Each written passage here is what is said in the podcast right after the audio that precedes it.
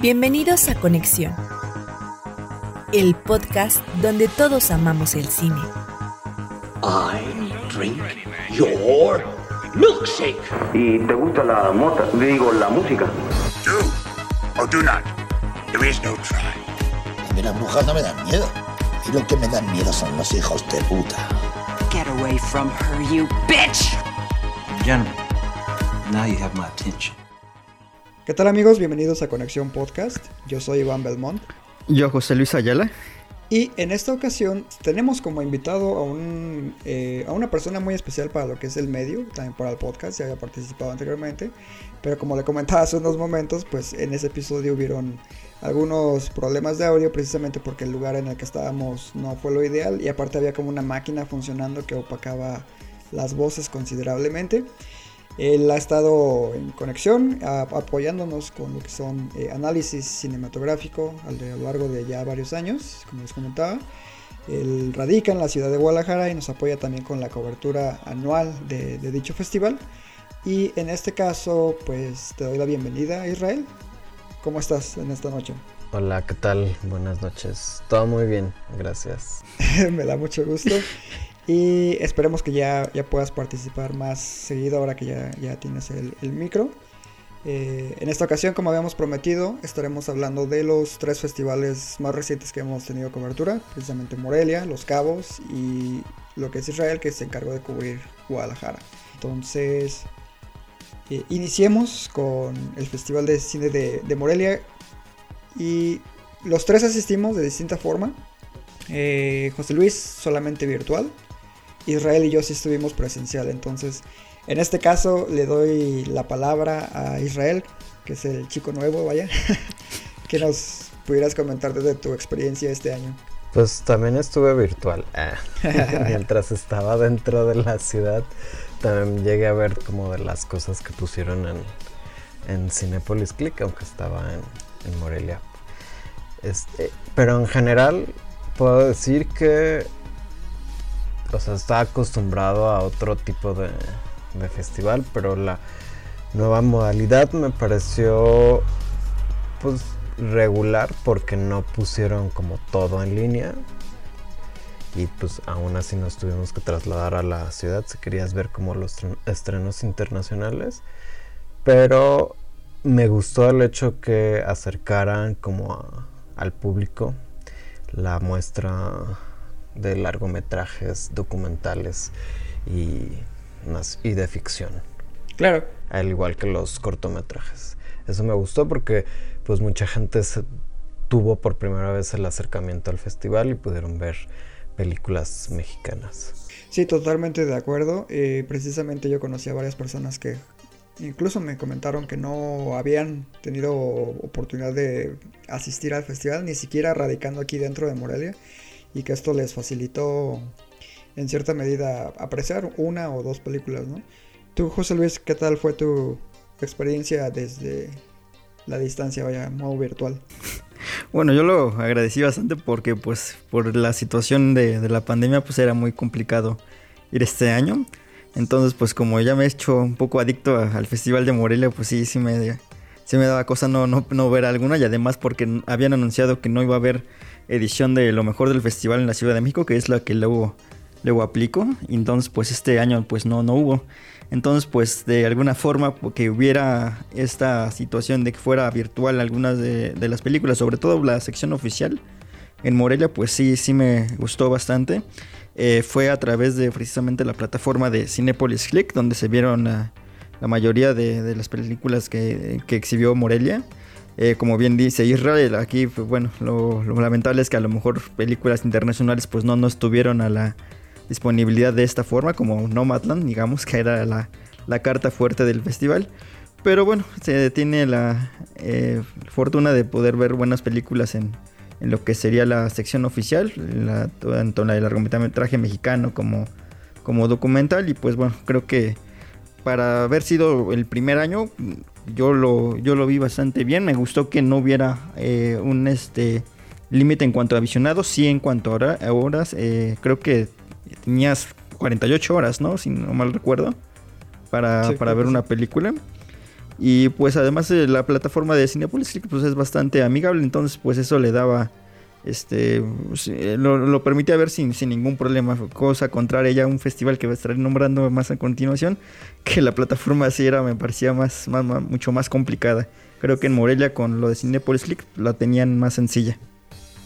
Claro, aquí yo tengo una pregunta para ambos. Si en dado caso eh, se hubieran puesto a disposición del público de forma digital con Cinepolis Click estos estrenos internacionales, pero a cambio de un costo, ¿ustedes hubiesen pagado eh, para acceder a estas películas? De forma digital, vaya. Yo en mi caso sí, sí hubiera pagado y así me hubiera ahorrado el viaje a Morelia en una cierta manera. Pero este creo que también quiero mencionar algo de, o sea, algo que sí no me gustó de Cinepolis Click porque yo lo padecí.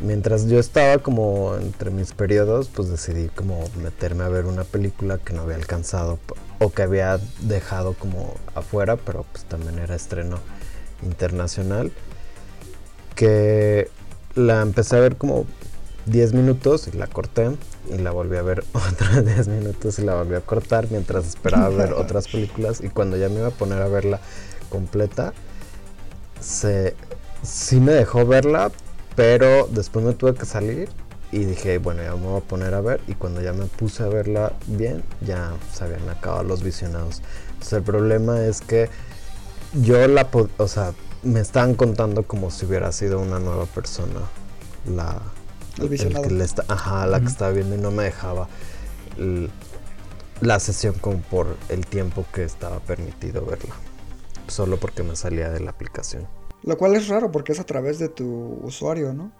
Ajá, es a través de mi usuario. Pero pues sí, eso fue lo que me pasó y ya no pude completar la película y me puse a ver otras que estaban en línea. Y solo por curiosidad, ¿cuál fue? La de Berlín Alexanderplatz. No la pude ver. Nada, más, nada más vi media hora. ¿Tú sí la viste, no, José Luis? ¿O, o no? No, no, no. No sé, no, no, no la vi. De hecho, bueno, a nosotros también nos cambiaron el, el, acceso como prensa. En un inicio se supone que iba a ser presencial, pero después que no, que digital. Y precisamente nos... Uno de los beneficios, en cierto modo, fue tener eh, los visionados de películas antes de que iniciara el festival, ¿no? Eso, facilitó mucho las cosas, creo, en cuestión de logística para el medio. Y, lo, más cagado es que eh, Isra ya llevabas como dos, tres películas vistas y me ibas diciendo, no, así, no, esta está más o menos, esta de plano está para el perro, esta está 2-2. Y yo la primera que veo, que fue la de Sin Señas Particulares, digo, güey, esta va a ganar, me gustó un buen, y, de hecho le dije a Israel, casi me hace llorar. Y por ahí estuvimos comentando y que él también eh, se le hizo una película como muy triste y me hiciste la mención de que era una película que vale mucho la pena ver en una sala de cine, ¿no? Sí, esa sí me la perdí, pero pues el hecho, o sea, también eh, que iba yo a ir a Morelia, pues iba a escoger estrenos que no iba a poder ver en línea, aunque esa la pude haber visto también en cines, pero espero que cuando ya se estrene, sí, sí la vaya a ver en cines. Sí, yo también, seguramente. ¿Tú, José Luis? Sí, seguramente. Eh, a lo mejor no la recomendaría a todo el mundo porque sí me parece que a partir de su segundo acto de la película cambia radicalmente y se convierte en un filme muy, muy sensorial. Que para quienes no están acostumbrados a ver este tipo de cine, yo creo que sí ha de ser este, pues una, una rareza y yo creo que me, seguramente me lamentarían si se la recomiendo a cualquier, cualquier persona. Pero no, la película vale mucho, mucho la pena. La verdad es un, una gran ganadora. Eh, tiene escenas muy, muy potentes. Muy, visualmente es una película espléndida. Igualmente narrativamente saca eh, momentos muy, muy, muy conseguidos. Eh, me acuerdo que hace un año vimos eh, una película, a lo mejor digo, no, no, no igual, pero similar en cuanto a su forma, que fue Sanctorum. Y que en su momento dije sí. que no me había convencido del todo. y creo que las cosas que a lo mejor le faltaban a Sanctorum, en lo que sería sin señas particulares, este, sí las consiguen de, de mejor forma y termina siendo una película pues, con un resultado bastante este, positivo. A mí me gustó mucho. De hecho, tú me habías dicho algo similar, ¿no, Isra? Sí, también hablé sobre Sanctorum y le dije lo mismo, que, que lo que quería mostrar esta película no lo logra y la que lo logra sí es este pero la logra un poco distinta pero sí lo alcanza ese ese punto que quería mostrar ahora vamos a mojarnos en cuestión de la competencia mexicana. Cuáles son las películas que consideran eh, destacables y cuáles son las que no a su modo de ver yo creo que las destacables son pues obviamente la gran ganadora, que además se llevó el premio del público, que ahí también demuestra que también fue, fue gustada entre las personas que la vieron, que es indudablemente sin señas particulares, y las que destaco, que también se llevó el premio de mejor director, es Fauna, por su juego de metaficción que ahí tiene, como a la mitad de la película. Ricochet por el final que presenta y por esa como trama un poco lulfiana. Y yo diría que podría poner fuego adentro, que la verdad me parece destacable en la, en la cuestión de su historia y en la labor de hacer cine, pero sí tiene sus fallitas que a muchos sea, que no les gustaban porque pues parecía una película de video home. Sí, de hecho hasta el sonido le, sufre bastante. Y las que sí diría que evitaran fue esa amalgama. Es la peor de todas. ¿Se te hace peor que esta de lentista? ¿Cómo se llama? Sí, se me hace peor por la cuestión, o sea, por unas cuestiones personales que la verdad mm, me parecen hasta como manera de burla. Creo que ya sé por dónde. Pero, ok. Eh, ¿Tú, José Luis? Sí, igualmente destaco bien, como bien menciona Isra, sin sueños particulares, obviamente. Eh, Fauna igual me gustó mucho.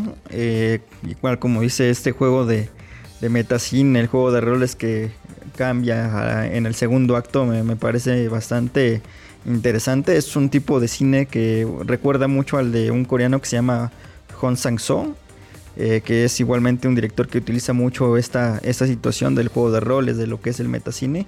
Y pues creo que sí, la película eh, sí igualmente tiene, te mantiene interesado todo el tiempo. A lo mejor sí al final te, te, quedas con cara de what, pero, pero creo que al final de cuentas creo que igualmente tiene un buen resultado. Eh, con Ricochet me pasó diferente a mí. Obviamente el final sí es bastante eh, imponente, bastante violento y, efectivo. Pero como llegar ahí después de como de 80 minutos que no, que pues, no sentía que no pasaba nada, pues sí, sí me cortó un poquito con, esta película. Y sí estoy de acuerdo también, eh, Amalgama creo que es... Eh, me, recordó mucho, obviamente, pues estamos hablando del mismo guionista que es Carlos Cuarón, ah, y tu mamá también, incluso utiliza varios de los mismos elementos, esta situación de, pues, de los amigos con la chica a la, que, se quieren ligar, que están en la playa, pero todo lo que iba estaba muy bien en tu mamá también, toda la picardía, el realismo, la sensualidad, todo eso está eh, perdido en, en, amalgama. Mira, yo voy a empezar con lo peor. Eh, me gusta empezar con lo malo.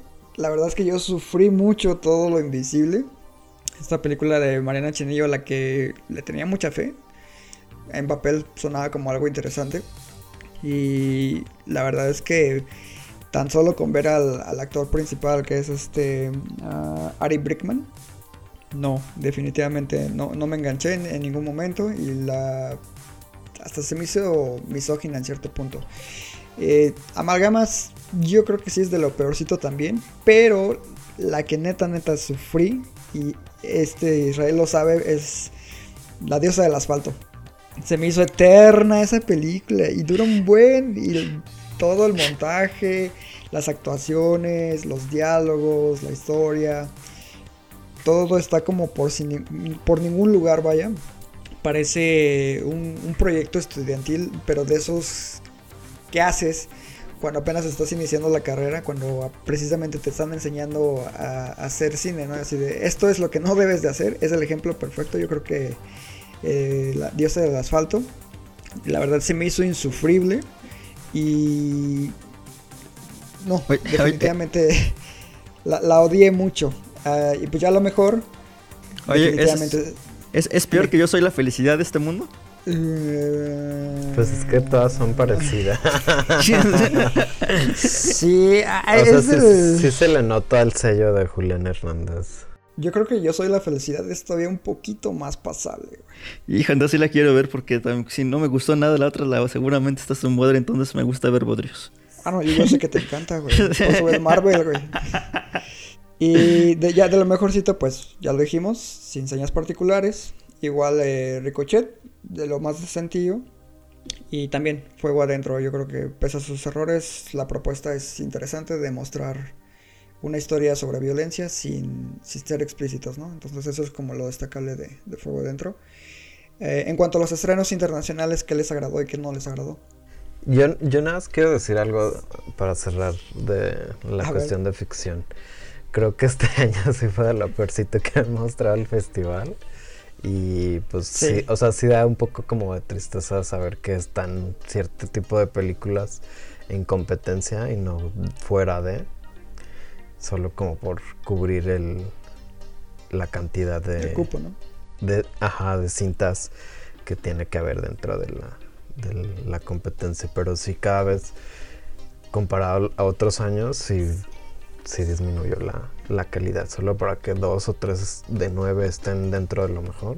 es como un poco... O sea, como para analizar qué es lo que pasó ahí. No, y se va a poner peor con los recortes que han, que han habido. Entonces el año que viene yo creo que el- Hasta Van a menos ser- van a ser... sí, van a ser más raros los casos de buenas películas. As- Y hasta menos cantidad de películas, supongo que dentro de la, de la selección.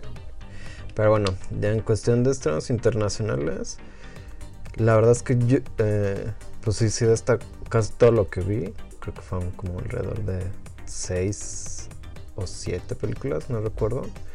Todas estaban buenas. Ninguna fue que diga, no manches, porque me metí a ver esto viniendo de lejos. Pero no, la que más destaco, pues sí es obviamente Nomaland, que se va, se perfila y va para todo dentro de las premiaciones este siguiente del año que viene en, en Hollywood.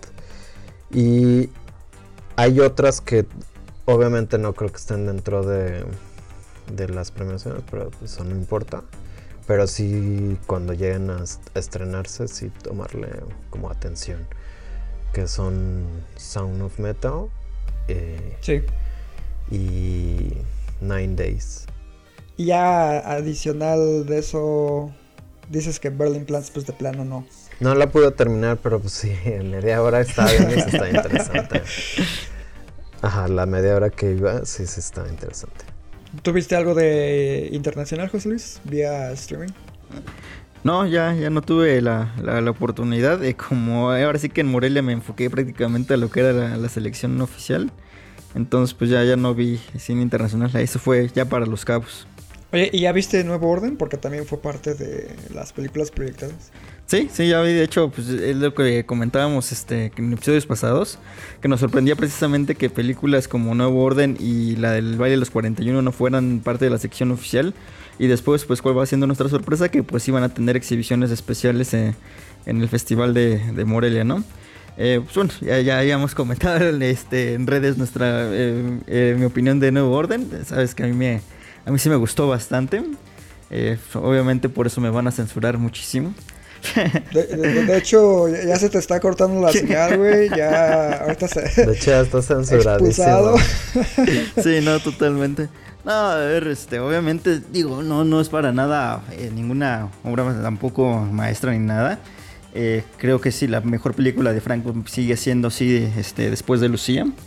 Eh, pero a mí me gustó muchas partes de, de esta, de esta película, sobre todo en el primer acto, donde Michel Franco sabe manejar muy bien lo que es el suspenso antes de que llegue toda esta situación de lo que era es la, eh, la- las manifestaciones y que todo el arco de violencia empiece a afectar y a dar luz en la pantalla. A mí me gustó mucho todo esa, ese primer acto y destaco mucho que como realizador, como director, sí me parece su mejor película eh, más conseguida. Ya no es el Franco que eh, que ponía realmente una la cámara en un, en un, lugar y que de ahí no la movía durante toda una escena de 10 minutos o bueno 5 o 10 minutos eh, aquí ya, ya se atreva más con ella consigue me parece en ese aspecto un buen, un buen trabajo en su, en su puesta en escena y yo, le destaco, la verdad, sí, bastantes atributos. El elenco sí, sí lo noto un poco descompensado en ese aspecto. Eh, eh, ahí tener al peor actor que hay en, México en estos momentos, que es este Jazz Beck, si no, no te ayuda nada. Eh, y tampoco, pues, los personajes de, Diego Boneta y este otro personaje, se, se fue el nombre. Este, no, tampoco son, son la gran cosa, pero por otra parte está Nayan, este, que sí lo hace, a mí me gustó bastante. Y también estos dos chicos, está Mónica del Carmen y ¿cómo, se llamaba el otro? Se me fue.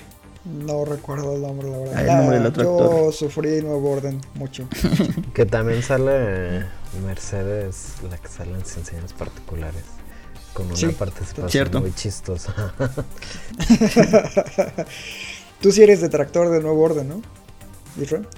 No soy detractor porque yo no la odié, entiendo su discurso, pero siento que es un discurso mal logrado porque sí tiene tintas, sí tiene tintes pues muy sesgados, sesgados hacia la cuestión clasista y un poco elitista, pero entiendo cuál es su, su discurso y el discurso si no hubiera tenido esos sesgos tanto políticos, hubiera sido una mejor película. Muy probablemente. Porque realmente en sí, sí es su mejor película lograda en, tanto en dirección y en, en, la dirección de actores. Sí, se, nota como mucho más dinámico en esta ocasión. Sí, o sea, entiendo por qué a la gente le puede gustar y entiendo por qué la pueden odiar, pero yo estoy como en un lugar intermedio. Neutro, vaya. Ajá. Vale.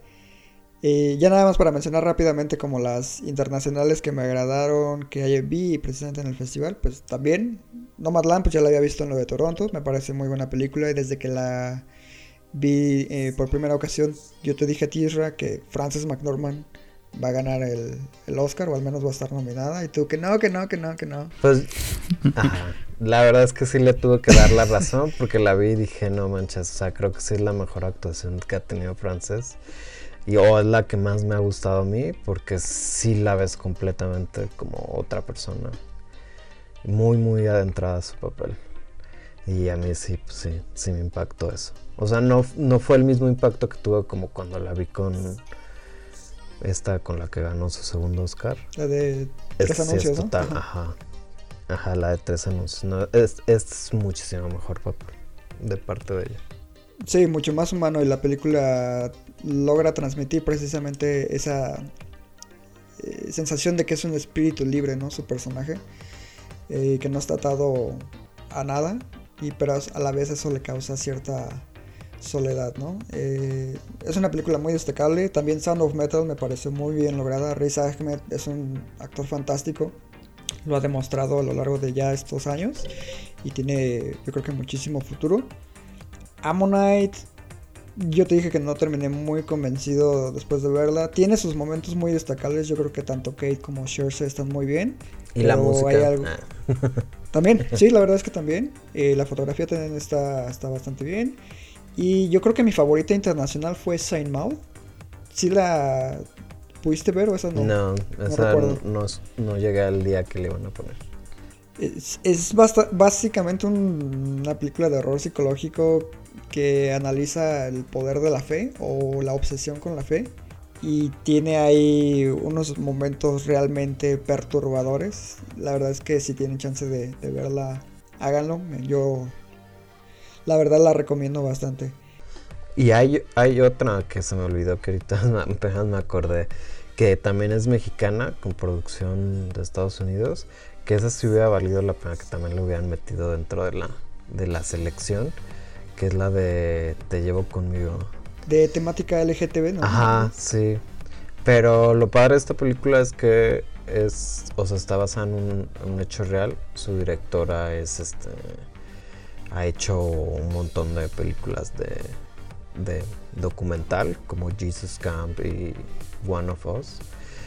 Pero lo que destaca es como para hacer su primera ficción, la verdad es que lo hace bien y pues aún no se despega un poco del documental y al final pues sí le mete como es el ese lado entonces la combinación de las dos está bastante interesante y pues la historia y los personajes están muy muy muy padres muy Habrá bien que logrados. la pista. Sí, hay que seguirla porque, o sea, estaba como compitiendo para ser de la selección junto con Abordon y ya no estoy aquí para representar a México en los Oscars, pero pues ya sabemos cuál seleccionaron. elegida, ¿no? Ajá, Sí. pero aún así, este, o sea, al parecer tienen fechas de estreno para el siguiente año, sí es importante que le presten atención, porque sí es algo destacado dentro de la de lo que hubo de cine mexicano, aunque no estuvo dentro de la competencia.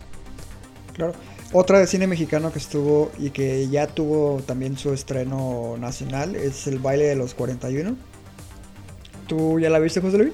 No, no, todavía no he tenido el placer, la oportunidad de verlas. La verdad, he querido desde hace un rato ya, ya ir a- al cine otra vez a ver. O sea, ¿y si vas a ver Nuevo Orden? Ah, no, no me ha dado tiempo, la verdad. Ya espero ponerle remedio a este fin o, o el siguiente. Cada quien sus prioridades, si no le interesa, pues no vaya a ir. No, no, de hecho, me, me- sí, la- sí es mi sí era prioridad. No, porque es que, la es verdad- que estaba mame, mame, mame que ¿por qué no pusieron el baile de los 41 con Sí, la verdad, sí. competencia de Morena? Ya se estrena y no la vas a ver. ¿de qué se No, trata? sí, la verdad, sí, me siento mal porque no, no la he ido a ver y efectivamente. Y, y la verdad, digo, cuando se estrenan estas películas eh, a nivel nacional, sí me gusta pues, ir a apoyarlas eh, con, con mi boleto respectivo. Así que sí, sí lo tengo que ir a ver. Además, la verdad, a mí las elegidas me gustó bastante. El primer filme de, de David Pablos. Pero no, todavía no he tenido la oportunidad de, de verla. Bueno, entonces, Israel, ¿qué te pareció lo- el baile de los 41? Pues como dijiste de Ammonite, igual es una historia que, o sea, como todo lo demás está súper bien hecho. Y me, me, me parece buena, pero a secas. O sea, siento que es una película que pudo haber sido explotada mejor en el tema de la historia, porque en la cuestión de dirección, producción de los vestuarios, la cuestión de los escenarios y ciertas tomas están muy bien logradas, pero en, en cuestión de la historia siento que es como una película cohibida, así como de que quiere mostrar, pero al final no termina de Le da mostrar. miedo, ¿no? Ajá, como si le estuviera dando miedo. Y se entiende por el hecho de que pues su era un poco más comercial, ¿no? Y el tema pues es un tema que pues sigue siendo incómodo para muchas personas. y más Ajá, y, y, pues sigue siendo un poco, o sea, incómodo para las personas y, y, se- y si quieren pues vender y como conocer más, pues sí, siento que ahí se, se cohibieron un poco. Y en general, pues también los personajes no, no aportan mucho como al, al tema y a la conversación. Te interesan más otros que los dos personajes principales. Claro, que en este caso nos interesa más el de Amada Díaz, Ajá. de hija de Porfirio, que es esta Mitzi Mabel, que curiosamente participa, exacto, participa en La Diosa del Asfalto, donde neta está súper sobreactuada. Y aquí, en cambio, como bien comentas, yo creo que es el mejor personaje de la película, el más interesante, y quien ofrece probablemente la mejor actuación de, de esta producción, ¿no? Sí, hasta de hecho hasta los 41 me interesa ahora más como tratar de conocer su historia, saber quiénes son, porque pues en verdad no hay documentos en- históricos y pues, o sea, no se sabe quiénes realmente fueron esas personas. Y pues el hecho de como de que alguien se imagine quién pudo haber sido y nada más te muestran como pues ciertas cosas y no... Atisbos, ¿no? Ajá. Destellos de parte de la. O sea, de, de su historia. Y pues te dan más ganas de saber quiénes son ellos que ver el personaje principal que pues no sientes ni empatía por él. Claro, porque incluso el personaje de Poncho Herrera es. mm, aparte de plano, como un tanto antipático, ¿no? Ajá, es súper antipático. No, no terminas de, de enganchar con él. Y ya, ya hay que echarle un spoiler a José Luis por no haberla visto. Eso- Nah, Es pero igual todos, ya, no, ajá, no es un hecho real. Spoiler sería especificarle que fue lo que pusieron que no es real en la historia. No decir, acuerdo. ¿Lo puedes mencionar o no? No, Ah, igual se lo vas, a ahuyentar también a los radioescuchas aquí. pues igual puede No, ser. porque lo voy, a, lo, lo voy a editar, güey. Solamente tú lo vas a escuchar ahorita. Pues se supone Ah, que al final ah, no fue así. No, eh, bueno, esto fue eh, Morelia. Y ya nada más para cerrar con este festival. ¿A ustedes les gustaría que se quedara este formato híbrido? En Morelia estaría padre que fuera híbrido. Yo siento que sí. Sí, pero que también. ampliaran el contenido también a las internacionales, ¿no? Pues, pues es que sí había internacionales, pero sí que las. No sé, es que es como un tema. Yo creo que el gancho, ¿no? Para, Ajá, para que fueran. para que gasten, vaya. Sí, pero como bien mencionaste al inicio, pues yo creo que a los que nos interesa si, si le ponen ahí un precio, no, no pasa nada. Yo creo que lo, lo pagamos con mucho gusto. Sí, seguramente. Y ahora sí, yo creo que nos pasamos al festival que se enfocó precisamente en puro estreno internacional, que en este caso es la edición totalmente virtual del Festival de Cine de los Cabos. Y ¿qué les pareció esta edición? Yo sé que Israel ya me dio unos comentarios, entonces en este caso me gustaría saber cuál fue tu visión general del festival, José Luis. Eh, obviamente, pues el hecho de que ven, eh, tuvieran estrenos internacionales bastante llamativos eh, por el formato virtual, pues la verdad me, me atrajo mucho. Creo que, bueno, ya, ya Los Cabos yo creo que se ha ido colocando poco a poco como el segundo festival en cuanto a estrenos internacionales más importante en, en México, de- detrás de Morelia. Y yo creo que este año por esta situación pues de la pandemia, el formato híbrido, inclu- incluso creo que le ganó, ¿no? Entonces tuvo estrenos internacionales bastante llamativos. Eh, no me termino de convencer, ahora sí que la plataforma, que fue a través de precisamente su página, eh, tenía ahí un número de, de restricciones en cuanto a, a visionados. Sin embargo, la plataforma no, no era nada eh, fácil. Eh, creo que incluso tenías, bueno, había... eh, box. Exactamente, ahí tenías que descargar cierto este buscador para, para verla de- dependiendo de tu computadora o de tu celular donde lo quisieras ver. Entonces, pues eso sí era un poquito fastidioso, ¿no? Claro. Sí, que tengo entendido que nada más te eh, daba acceso a través de Safari y Microsoft Edge, ¿no? Ajá. Sí, sí es. Sí. ¿Y a ti qué te pareció, Isra? Pues la verdad es que creo que de, los tres para mí ha sido el, el mejor. ¿Mejor? Sí, porque, o sea, fue totalmente online, pudiste acceder a... Literal, yo vi casi todas sus películas, solamente una no, por decisión de que había visto comentarios de que a nadie le gustó y tenía cosas más importantes que hacer, pero todas las demás sí las vi. ¿E- ¿Es la que me imagino? Es la de Off the Road, que, que en sí el Festival de los Cabos, pues, o sea, tiene como, bueno, tenía tres secciones, ¿no? Que era la sección en competencia, que destaca filmes de Canadá, Estados Unidos y México. La de estrenos internacionales y la de películas como de medianoche, que un poco de horror Midnight y terror. Madness, Ajá, sí. Midnight Madness. De las, o sea, en sí, pues todas las verdades que, es- o sea, las tres secciones están interesantes, padres. Y este, pues sí destaco generalmente en sí la calidad de, de sus películas. La mayoría fueron buenas, unas regularcitas. Pero a mí me pareció muy accesible por la cuestión de que haya sido totalmente en línea. Yo no tuve problemas con la con la página, ¿Plataforma? con la plataforma, pero sí entiendo un poco porque sí vi comentarios de mucha gente que, que Claro. sí estaban teniendo esto. Pero me parece que Los Cabos fue como un festival que se acopló más a la nueva normalidad, porque siguió el ejemplo de otros festivales que hay en Estados Unidos, pero lo hizo totalmente gratis. Ah, Por ejemplo, yo tuve acceso al a la FIFEST y era la misma plataforma, pero pues la diferencia es que cobraban, ¿no? Pero cobraban muy caro en dólares. ¿Eran qué? ¿5 dólares por película? 8 dólares, eso o hasta más. Algunas más. Sí, sí. Ajá, entonces pues obviamente, o sea, existe también la evidencia que en otros países cobraban y la gente lo pagaba porque y yo me quería, o sea, iba a pagar para una película de Father que también va como para ganar premios y o sea, el mero día que le iban a poner ya había sold out, o sea, todo vendido desde desde la mañana.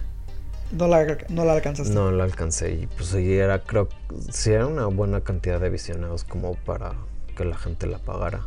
Entonces, de que también existe eso, yo creo que sí podrían haberlo hecho aquí en, en otros festivales de aquí de, de México. Igual no la cantidad de 8 dólares, pero sí un precio accesible, como el precio que hay generalmente en los festivales, que siempre es menor al precio normal del, del boleto. Claro. Y en general creo que sí me pareció, o sea, muy bien, porque aparte te daba acceso como a ver películas, tiene un número limitado de visionados y me tocó que algunas películas hasta los ampliaron, o sea, dejaron hasta 100, 200 más de los que ya habían tenido hechos. Y además otra de las cosas que tenía como ventaja es que tú la rentabas a la hora que salía, tenías 24 horas para verla y dentro de una vez que le dabas reproducir, tenías otras 24 horas para terminar de verla. Entonces, un total como casi de 48 horas para poderla ver, aunque haya salido a las 9 del sábado, a las 9 de la mañana. Entonces era un, un, argen muy amplio comparado a los de Morelia, que la solo estaba 24 horas. Sí, de hecho yo aproveché esa característica que, que tú bien comentas, porque justo unos minutos antes de que se venciera el lapso de 24 horas después de haberla rentada, ya le daba play para tener ese, ese rango de otras 24 horas adicionales. Entonces eso me permitía tener mucho más tiempo. Y sí, yo creo que... Me duele decirlo porque yo soy muy fan del Festival de Cine de Morelia, pero este año Los Cabos sí se los llevó de calle. Definitivamente la selección de películas fue muy exquisita en películas como, no sé, eh, One Night in Miami, que estaba haciendo mucho ruido en Toronto, Never Really Sometimes, que fue la ganadora. Uh, sí, la calidad fue indiscutible y pues yo creo que ya vamos de lleno a cuáles fueron sus películas favoritas y las que no. Pues a mí la que más me gustó fue esta de Lisa Hitman, Never Really Sometimes Always. Y Quo y One Night in Miami. De hecho, todas dirigidas por mujeres. de hecho, hasta las, bueno, las películas como tal, la mayoría son como protagonizadas por mujeres y de historias sobre mujeres. Entonces, Ajá, y, las, y las tres también son este, dirigidas por mujeres. Y bastante llamativo. Que aparte van a seguir resonando porque pues una la trae Amazon Prime, que se estrena como en enero, que es la de Regina King, que es la de One Night in Miami, y la de Cuba Saida, yo creo que va a estar como para la película extranjera en los Oscars. Y pues la de Lisa Kidman es que la verdad es que yo he visto toda su filmografía y creo que es la mejor que tiene, pero la manera en que retrata un tema que es pues ha sido muy llamativo en la, en la actualidad lo hace de una manera muy sensible. ajá, sensible. Claro. José Luis. Sí, estoy de acuerdo. Es, yo creo que Never Really, Sometimes Always, sí es este, de las más destacadas. Yo creo que incluso de las más destacadas de, del año, no solamente del festival. Es una película que lleva, que toca muy bien este, pues, este tema tan, tan complejo y que no lo, y que lo hace además sin eh, tomar realmente algún eh, partido o darte algún discurso, simplemente te expone las cosas como son y pues eso se, agradece bastante. Sin embargo, pues mi favorita del festival eh, es World Walkers, esta película animada de, de Cartoon Saloon, a mí que a mí la verdad me encantó, se me hizo visualmente hermosa y con una trama ahí que combina pues sí es este esta parte de, de la de fantasía eh, ahí con tintes este eh, al cine, bueno, de cosas como ambientalistas, ahí como parecía incluso en algún momento cine de, Ghibli. Todo eso me, fue conquistando. Ahí había varios igual este, simbolismos eh, visuales, metáforas, todo, todo esto me, fue poco a poco este, atrapando y la verdad me pareció una película eh, bellísima. Concuerdo. De, de hecho, también concuerdo, aunque se me olvidó mencionarla, pero sí, sí me parece también de lo más destacado. Y ya yo, bueno, obviamente las que ustedes mencionaron, eh, las dos. One in Miami también me agradó mucho. Eh, una ya la había visto en el Festival de Cine de Toronto, pero me parece muy interesante, que es Shiva Baby. Esta película completamente eh, estresante. Yo creo que a pesar de su corta duración, dura como una hora y diez, en todo momento te mantiene en máxima tensión. Me parece un, ejercicio muy interesante.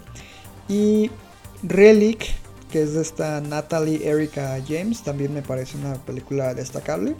Yo la disfruté bastante y creo que, bueno, muchos han criticado la forma en la que entrega su mensaje. A mí no me parece un problema. Yo creo que el, el tema que aborda y cómo lo hace es más que interesante. Entonces yo mencionaría esas como las películas más destacables, ¿no? Y ya el de lo peorcito, mm, yo creo que mencionaría dos.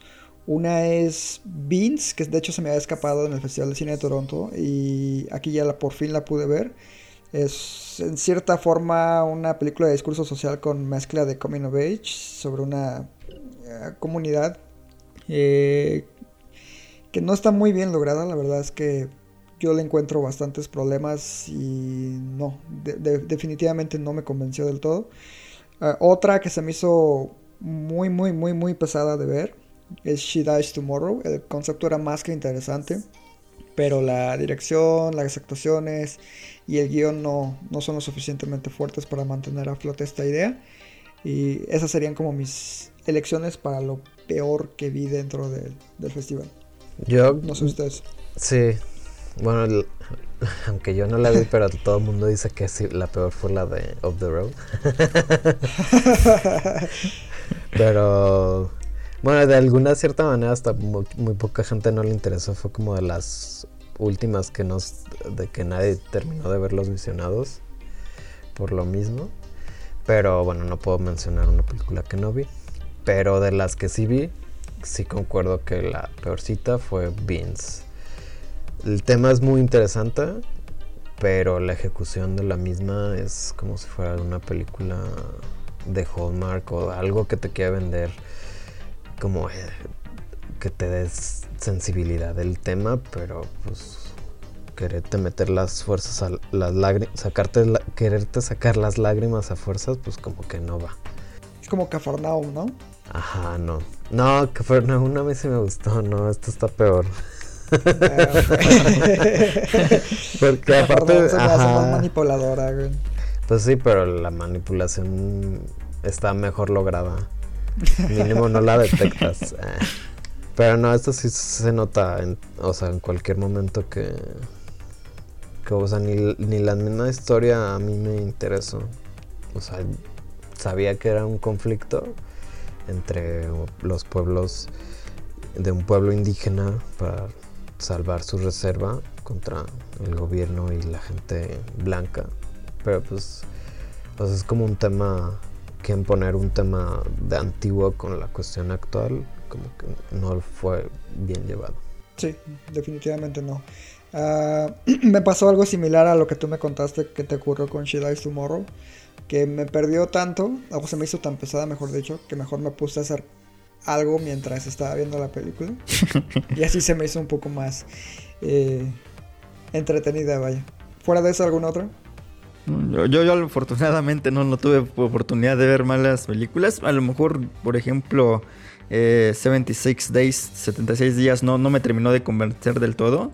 Eh, digo, es el tema de, moda, obviamente, esta situación del COVID y retratarlo ahí donde comenzó todo eh, tiene mucho valor. Sin embargo, narrativamente me parece una película pues muy eh, muy muy pobre incluso muy muy básica entonces no yo esperaba a lo mejor algo ahí mucho más narrativamente hablando pero pues, el, yo creo que va a ser más recordada por lo que retrata dónde lo retrata uh, que, que por su narrativa o por su cinematografía yo creo que es porque son asiáticos, ¿verdad? Pinche racista. ah, es, es documental gringo, ¿no? No, Eh, es, no, es- los directores no. son chinos, pero ajá, Ah, son chinos. uno de ellos sí vive en Estados Unidos, pero Es el que sale como anónimo, ¿no? no el- eh, hay otro que ya te- que tiene otro documental de, de él y su pareja sobre que quieren adoptar una niña, pero no me acuerdo el nombre. ¿A ti qué te pareció 76 días? A mí me pareció, o sea, que sí es como muy valiente el hecho que haya ido a filmar justamente cuando estaba toda la cuestión de la cuarentena en, en China. Pero sí siento que es una película más anecdótica. O sea, muestra nada más Sí, lo sí, que pasó, pero a mucha gente se le puede aburrir, creo yo. Pero no me parece mala. Sí, con- Pero tampoco destacable. O sea, si Sí, no, no, mala no es. Ajá, si fuera yo creo que la hubieran sacado en otro año, capaz que sí hubiera sido como de, mu- más olvidable de lo que es ahorita. Y ya, ahora sí que para destacar la, la ganadora, yo creo que sería ideal ahondar un poquito más en, en detalles y opiniones sobre la misma. Entonces, no sé si quieras expandirte sobre, sobre ella, José Luis. Never really. La de nunca, rara vez. De hecho que ya la pueden ¿Alguna ver. vez? Sí, ya, ya se puede ya- rentar. Ya, ya la pueden rentar en Sí, Cinepolis afortunadamente. Click o en iTunes o en todas esas plataformas. En Google sí también. Sí, no, eh, de hecho es una película, como lo mencionaba, muy, muy destacable, que bueno, evita el sensacionalismo en un, en un tema que es muy fácil caer en, en eso. Eh, yo creo que pues gr- gran parte de, de eso se debe, o del éxito de esta película se debe efectivamente a un, a un guion que está eh, muy bien cuidado, que regala momentos muy muy íntimos y sobre todo igual a la química que tienen ahí las dos actrices en, en pantalla. Eh, ahorita mismo la verdad no se me fue el nombre de ambas, pero la verdad ambas están eh, bastante bien. La protagonista en esta escena que le da el nombre al título de la película está, la verdad, ahí en esa escena en particular está extraordinaria. Y la otra chica, eh, pues igualmente eh, teniendo así como toda la parte de pues, soy como la... eh, El apoyo. el ¿no? consuelo, ¿no? Es solamente el apoyo. A lo mejor no, no es mi problema, pero estoy con ella y, a lo y ver eh, el punto de vista o la perspectiva de este personaje también eh, está muy bien este, lo- logrado. No, me parece a lo mejor tan impactante, por ejemplo, como lo fue esta otra película rumana. Eh, cuatro meses, tres semanas y dos días en cuanto a este que toca igualmente el mismo tema. Creo que tampoco lo busca, no busca ser impactante, creo que busca ser en este caso eh, más este, realista, más reflexiva y creo que lo termina consiguiendo bastante bien. Isra. Yo creo que más que una película que habla sobre el tema del aborto, es una película más sobre la sororidad entre, entre mujeres, como el apoyo dentro, porque está, o sea, tiene muchas imágenes que hablan sobre ese tema, que no necesitan ser expresadas con diálogo, y creo que es como el, el, el fuerte de la película, que, que te lo expresa en imágenes, que tiene más valor en, en pantalla que lo que escuchas o lo que o, lo- o- o los diálogos que, que se muestran. Está muy llena de silencios, pero esos silencios dicen muchísimo más que esas palabras, justo como en la escena que, que le da el título al, al- a la película. Y pues en sí también es un poco como, como mo- creer o mostrar como un poco más la empatía, pero sin tomar una posición a favor o en contra. Es como vean qué es lo que sea o por qué las cosas pasan o por qué le pasan esto, a este personaje. Claro. Y sabemos que en México pues hace mucho ruido ese tema del, aborto, ¿no? Eh, lo hemos visto en las marchas y sí, como bien comentas, ese precisamente era el punto que yo quería mencionar, que eh, la película se enfoca en la solidaridad entre mujeres. Eh, mención especial a la escena donde está inmiscuido un personaje masculino y en cierta forma está ejerciendo una especie de presión sobre uno de estos dos personajes, ¿no? Entonces, ¿de qué forma se apoyan? Pues tomándose la mano mientras soportan esta presencia indeseable en cierto aspecto. Eh, sí es completamente devastadora. Y yo creo que si tienen oportunidad de rentarla, como bien comentaba Israel hace rato, está disponible ya en todas las plataformas. Entonces, de verdad es una gran película. Eh, probablemente va a entrar en el top 10 del año de todos los que estamos aquí presentes. Y pues es como mencionábamos, una película sobre mujeres, actuada, protagonizada por mujeres y dirigida por una mujer. ¿no? Entonces es el combo ganador de este festival. Y es Y del de Morelia también, ¿no? Ajá, iba a mencionar lo mismo, creo que también de. Morelia. Sí. Exacto. Entonces, bravo por, por estas mujeres que sacaron la casta en un año tan complicado. Y dos grandes películas. Muy diferentes, pero dos grandes películas. Y yo creo que ahora ya es tiempo de que Israel nos platique un poco sobre su experiencia en el muy, muy, muy, muy postergado eh, Festival Internacional de Cine en Guadalajara. Entonces, Y olvidable. a eso vamos. eh. Porque nadie se hace acordar que le iban a hacer. Ya sé, hasta sacaron una iniciativa, ¿no? Que te mandé que dije, ¿qué es esto? Que, Ah, sí, del Festival como- Mexicano. Pero eso nada más fue en línea eh, y fue poner como lo mejor de las películas. Que dentro de ello fue otra oportunidad para ver señas particulares. Pero aunque no está el Festival de Morelia, lo traía el Festival de Guanajuato, solo por el hecho de pues, que la sigan viendo. Claro. Pero en sí, en general, creo que sí fue el de los peores. Fue un festival que como que no decidió adaptarse a la nueva normalidad, a pesar de que le dieron, o sea, de marzo a noviembre, que son, eh, sí son siete meses, ocho. O sea, la oportunidad de, de pues, Adaptarse, ¿no? adaptarse a la situación.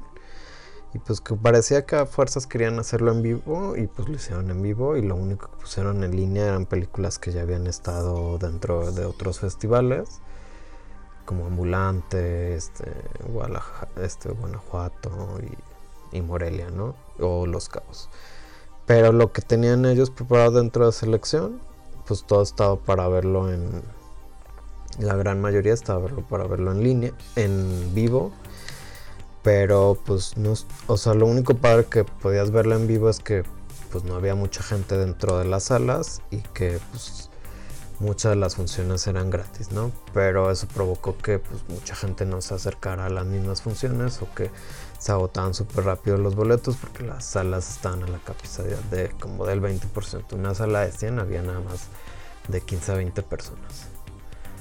Y pues aunque ya tenía acreditación, otra, tampoco los horarios eran muy flexibles, muchas se empalmaban, o sea, no podía ver las de competencia de premio mezcal, ni ver las de premio maguey, ni ver las de premio de iberoamericanas, entonces, pues, o sea, a pesar de que estuviera en Guadalajara, yo podría haber ido, o sea, sus funciones no eran nada amigables, y pues, nada más tuve oportunidad de ver como, yo creo que 10 películas, y se me hacen muchos.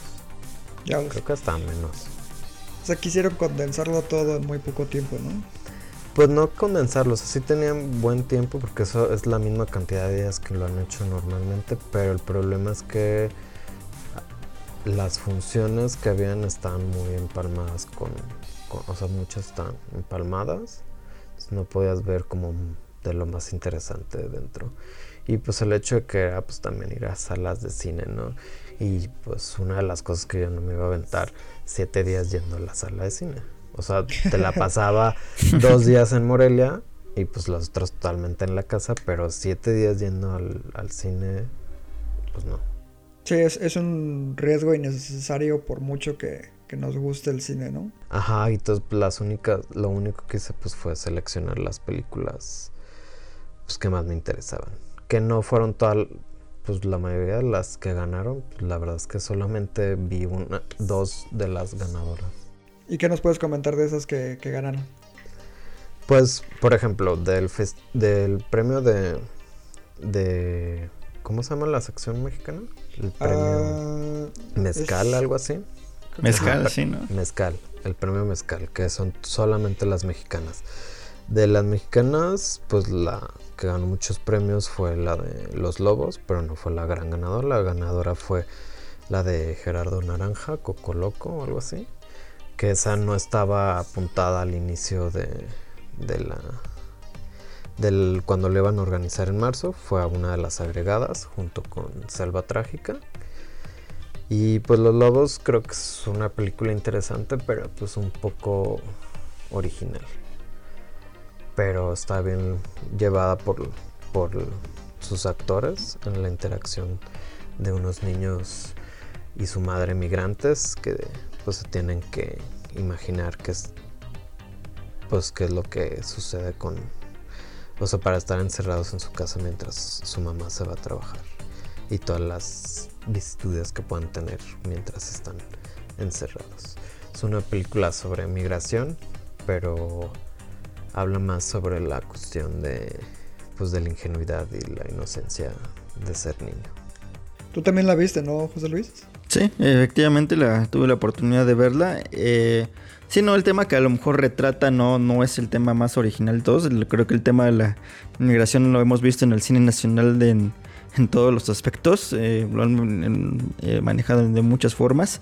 Eh, pero sí, creo que esta película se destaca muy bien por la forma en la que está contada.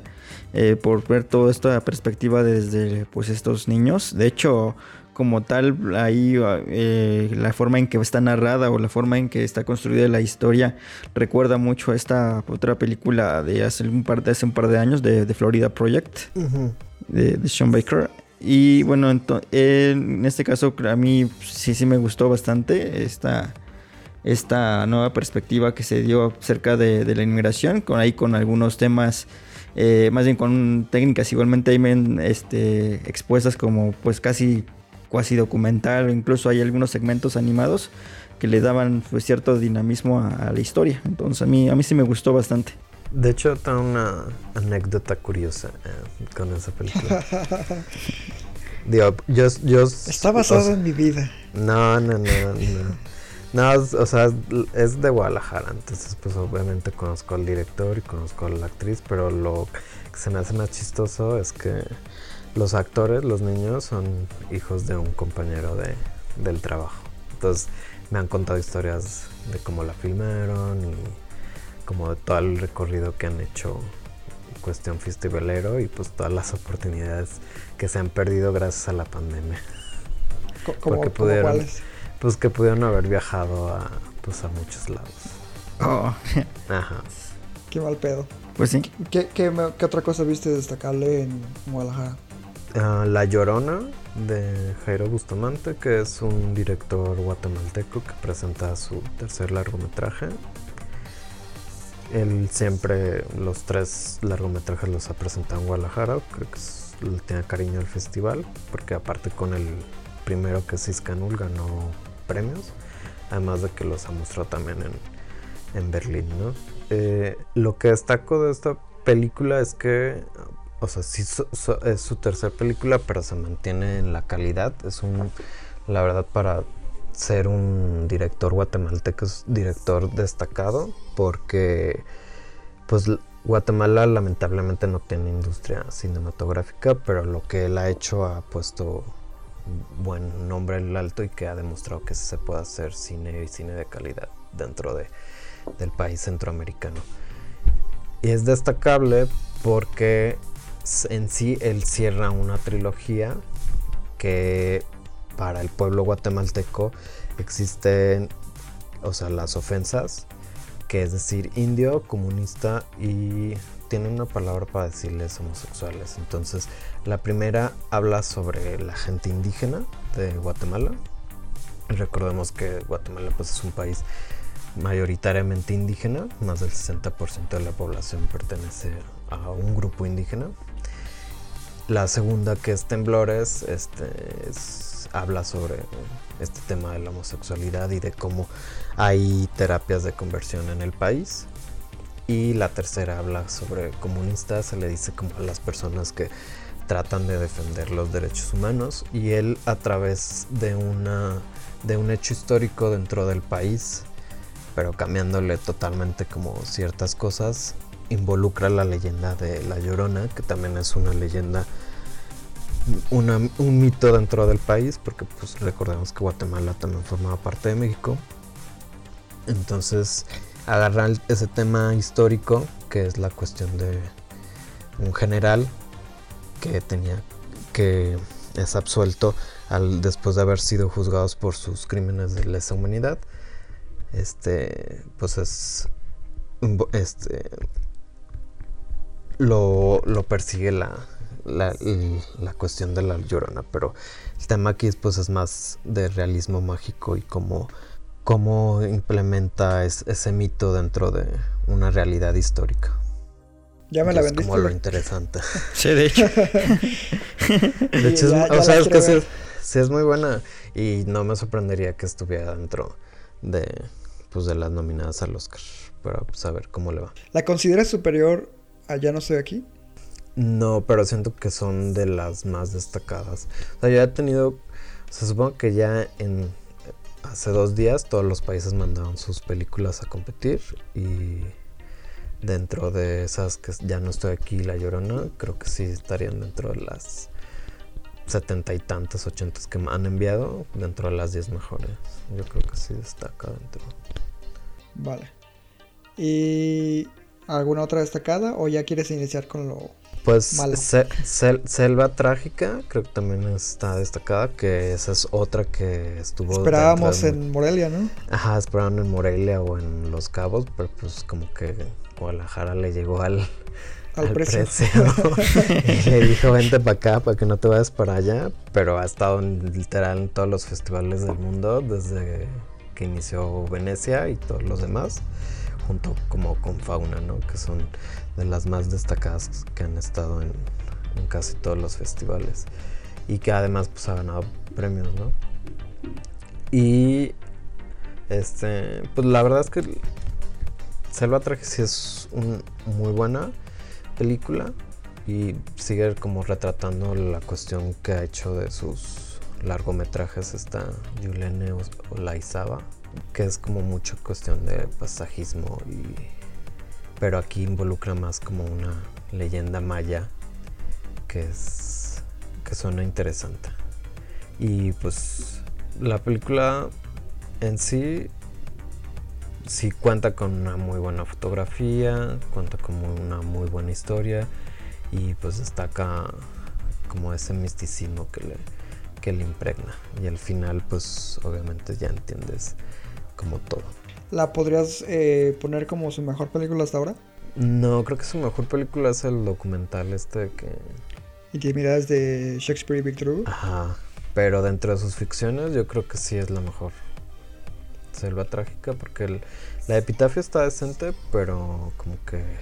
Algo le falta, ¿no? Ajá, le falta como ese punch, algo más interesante que ofrecer. Y la otra, pues se siente que es como su ópera prima de ficción. Y también tiene como esa cuestión de los no actores y solamente uno sí actor. Como que no, no... Y la historia tampoco es como tan, tan interesante. Era Fogo, ¿no? Si no me equivoco. Ajá. No, Fogo no, es otro. Fogo creo que era de. Es ficción, es documental también. Es paraísos artificiales. Cierto, sí, tienes razón. Pero, pues, o sea, obviamente, de todo lo que escogí, pues, la verdad es que no está con nada malo, porque como que seleccioné cosas buenas para, para, aventarme ir al cine. Que también, pues, vi cosas que no estaban dentro de la de la selección, como el documental de Patricio Guzmán, que siempre me ha parecido uno de los mejores documentalistas de Latinoamérica, que siempre habla sobre algo que enorgullece a Chile, comparándolo o haciendo analogías con, el, con la dictadura de Pinochet y todos los referentes al tema de la dictadura de Pinochet. El documental es el último que hizo, que es la, la Cordillera de los Sueños. Ya, ese sí lo vi. Ajá, y también vi otro que es un largometraje de animación que se llama La Gran Invasión de los Osos, que creo que próximamente se va a estrenar. Que es una linda película. Y otras de Premio Maguey, que de hecho sí vi la ganadora, que es Sport Authority que es un largometraje que produce ejecutivamente Martin Scorsese y tiene el protagonista de Dunkirk, que habla sobre una chica trans que se enamora de, de un chico que acaba de llegar a la ciudad, pero pues él no se da cuenta que es una chica trans, pero pues obviamente ya se está enamorando de ella y le pone como a analizar su, su vida y saber realmente si está encontrando su lugar en el mundo. Suena interesante. La película está interesante, pero tampoco es la, la gran película. Me sorprendió de hecho que ganara porque había como otras que estaban como más llamativas o que le hicieron más promoción, como Tengo Miedo Torero o u otras que no me acuerdo.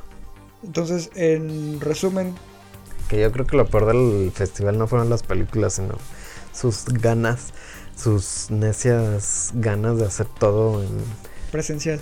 en presencial.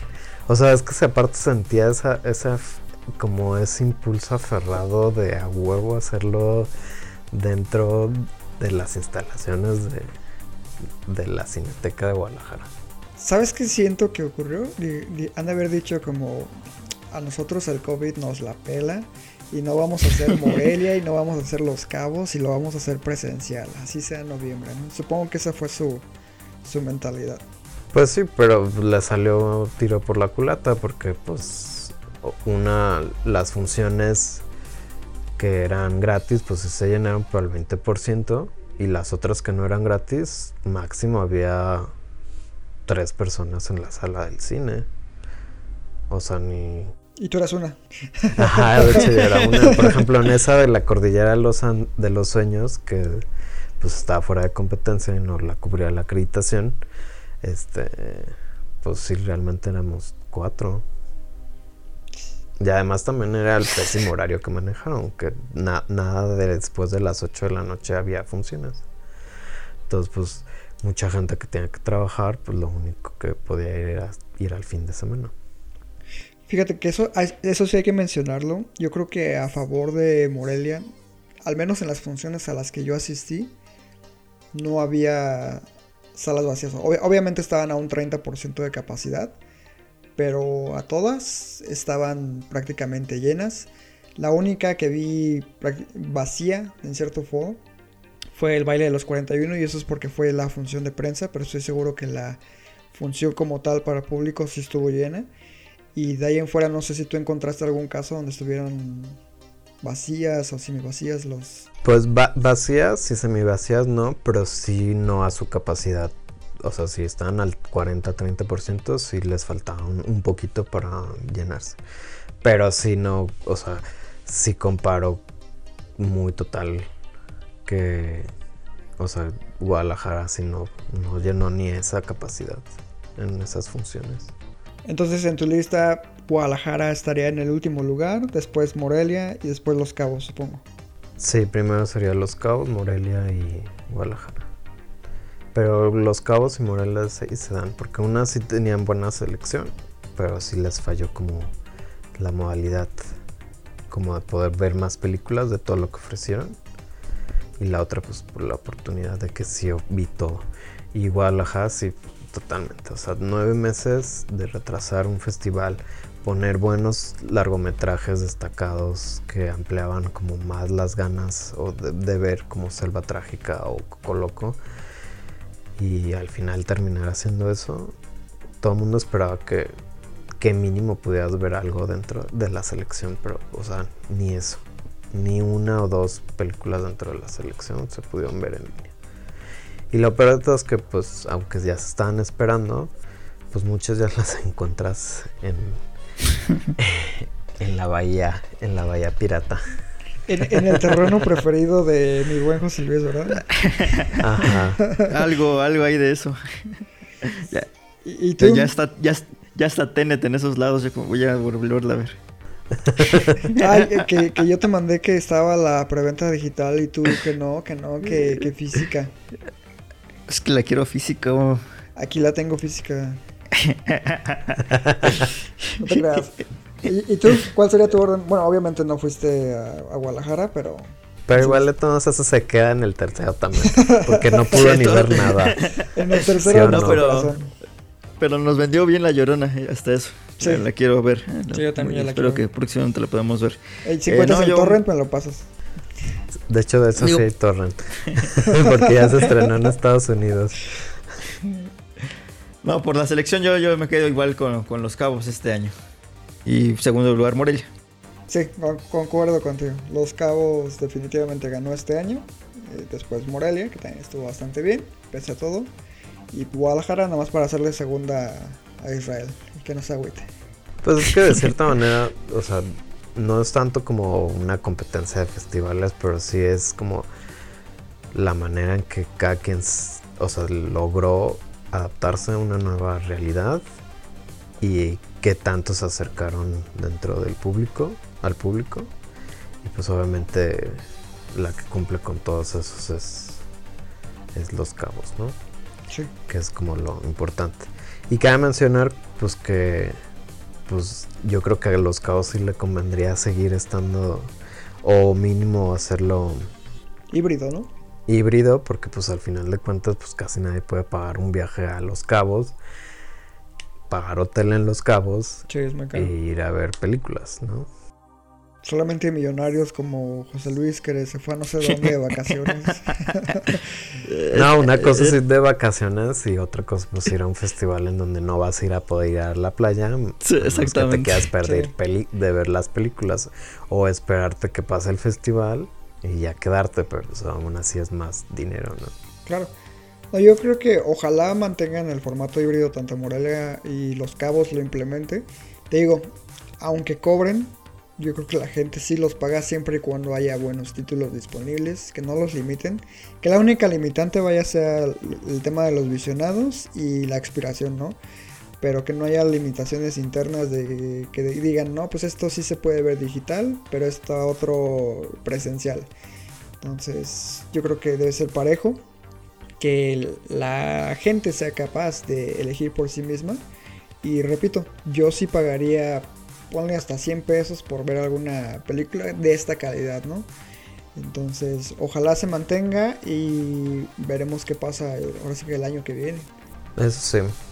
Yo lo que quisiera mencionar es que, por ejemplo, o sea, yo tenía, la, digo, como ya dije, tuve oportunidad de mezclarme en otros festivales a nivel internacional.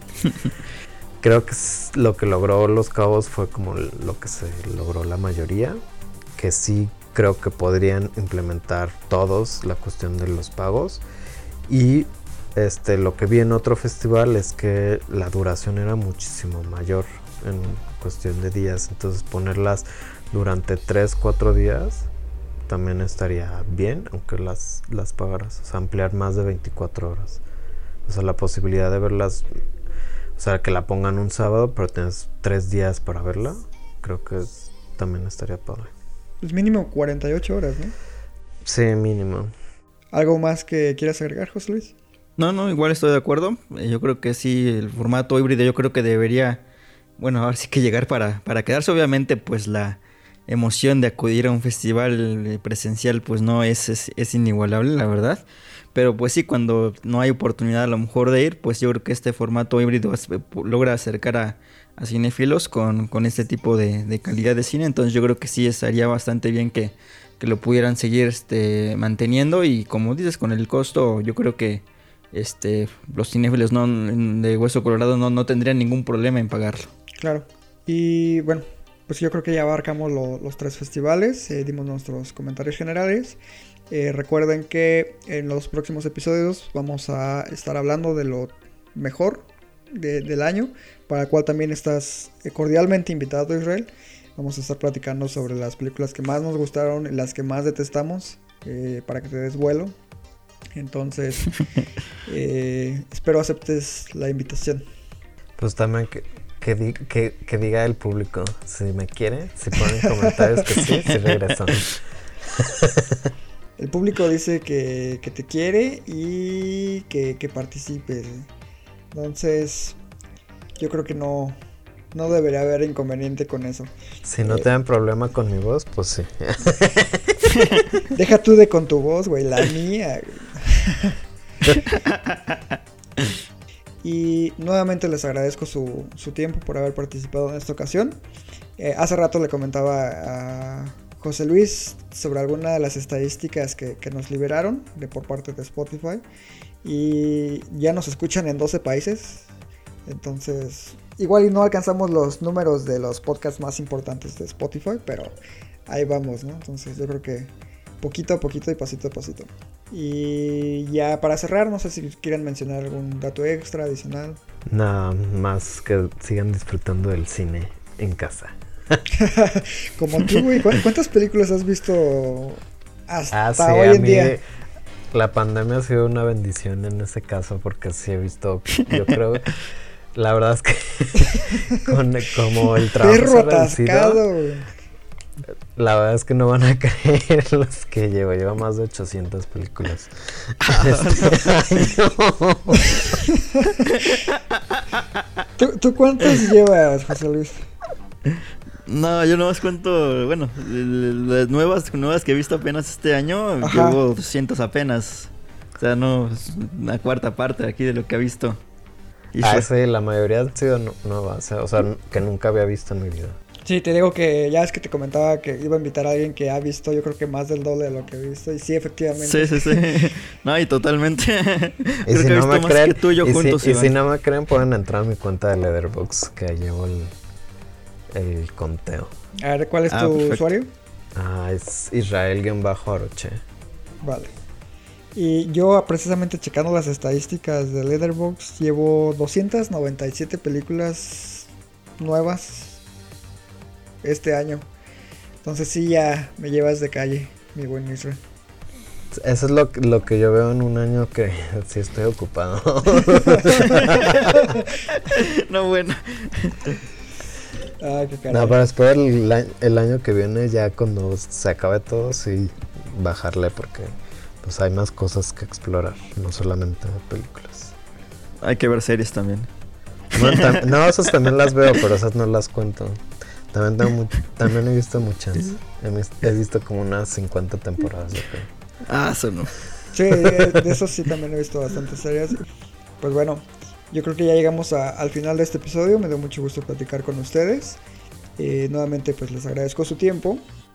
Y a todos los podescuchas, cualquier comentario positivo o negativo ya saben que es bien recibido. Eh, incluyendo aquí la, presencia de, de Israel, que yo creo que les va a agradar bastante. Y pues yo soy Iván Belmont. Yo José Luis Ayala. Y yo Israel Acosta. Y recuerden que... Amamos el cine. Hasta la próxima.